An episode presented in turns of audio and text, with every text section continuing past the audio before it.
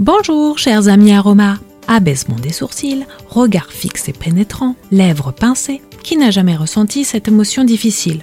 La colère est une émotion naturelle. Chacun a le droit d'être en colère. Elle est le langage de la résonance, parfois bien difficile à contenir. Les personnes hypersensibles perçoivent des sensations plus intensément. Elles se sentent rapidement submergées d'informations auxquelles elles n'arrivent plus à faire face. De plus, une émotion en cache parfois une autre. Anxiété, tristesse, stress, frustration, peur. Les huiles essentielles ont la faculté de canaliser nos émotions.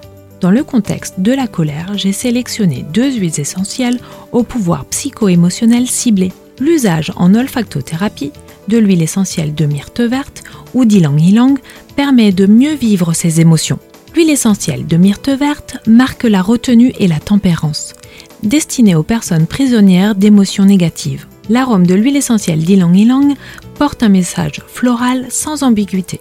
L'Ilang Ilang est un appui précieux pour surmonter les sentiments ancrés dans la frustration. Une concentration subtile de 1 à 3% de cette huile essentielle sera suffisant. L'emploi de ces deux huiles essentielles est recommandé par inhalation ou onction, en application sur les poignets, les zones réflexes, le plexus solaire ou encore le méridien du cœur. Retrouver le sourire est essentiel. Je suis heureuse de partager avec vous les bienfaits de ces merveilleux alliés et à très bientôt pour de nouveaux instants aromas avec Arcilia.